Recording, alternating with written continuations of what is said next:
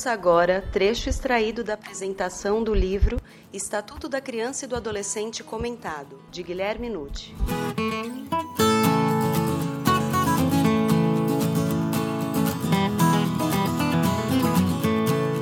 As crianças e os adolescentes brasileiros, apesar de todas as normas constitucionais e do Estatuto da Criança e do Adolescente a seu favor, são realmente heróis silenciosos, aos quais ninguém escuta nem quer ver quando estão envoltos em situações variadas de vulnerabilidade.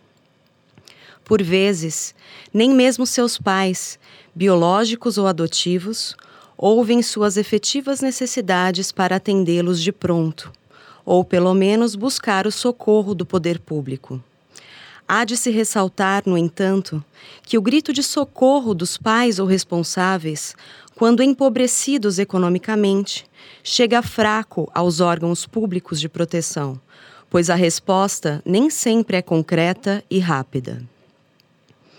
Há algum tempo, o legislador brasileiro tem modificado o ECA com relativa frequência. No ano de 2016, foram editadas as leis 13257 e 13306, alterando a redação de vários artigos. A primeira é mais extensa, a segunda modifica somente dois incisos, nos quais se proclamava ser a idade final da pré-escola seis anos, quando, em verdade, hoje é de cinco anos. A usada Lei 13257 estabelece inúmeras alterações no que se refere às políticas públicas para a infância. Novamente, o texto legal, referimos-nos à sua base material para registrar escritos. Recebe qualquer coisa, amplia-se e parece afirmar a existência de maior decência do poder público para com as crianças e os jovens. O ponto fulcral é a distância cada vez maior entre a norma posta e a realidade. Mas isso nunca preocupou o legislador, nem mesmo o executivo. Um pouco, talvez, o judiciário. Algumas alterações foram inseridas também no Código de Processo Penal, obrigando as autoridades policial e judicial quando ouvirem presos a promover indagações diretas e objetivas a respeito da existência de filhos menores, com quem estão e de que forma podem ser encontrados.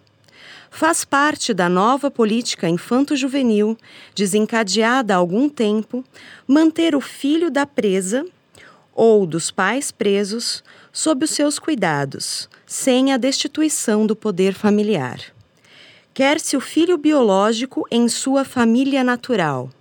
Por isso, quem determina a prisão registrará os dados e os enviará para as autoridades do campo infanto-juvenil. É preciso, como sempre, agir com cautela, pois raramente os pais, homens, biológicos, vivenciando a criminalidade, cuidam de seus filhos. A tendência majoritária é simplesmente largar a família. As mães terminam cuidando sozinhas da prole.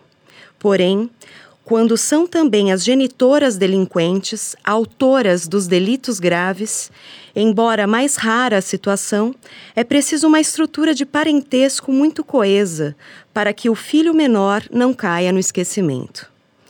Uma mulher com filhos pequenos que pratique o tráfico de drogas, além de outros delitos violentos como roubo, pode ser condenada a cumprir vários anos de prisão. Caso não possuam família receptiva, aquelas crianças precisam ser deslocadas para o quadro da adoção, pois elas merecem ter uma família que as ame.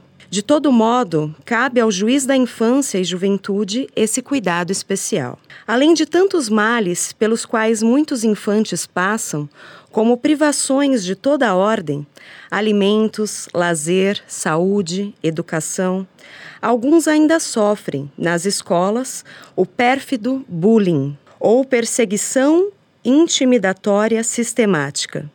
Inserem-se no panorama igualmente o cyberbullying Contra tais situações, a lei federal cuidando do tema, Lei 13185 de 2015, definindo as práticas e propondo soluções. Entretanto, A lei não prevê sanções, parecendo algo programático. Mesmo dando o passo sem a extensão necessária, o restante pode e deve ser percorrido pelos pais, responsáveis, educadores em geral das crianças e dos adolescentes como obrigação decorrente do poder familiar, no caso dos primeiros, e do próprio ECA, no tocante aos outros. Zelar pelos infantes e jovens vítimas dessa perseguição sistemática é a conduta acertada. A omissão é infração ao dever de cuidado, proteção e vigilância. Por outro lado, o incentivo ao bullying também transforma os pais em infratores.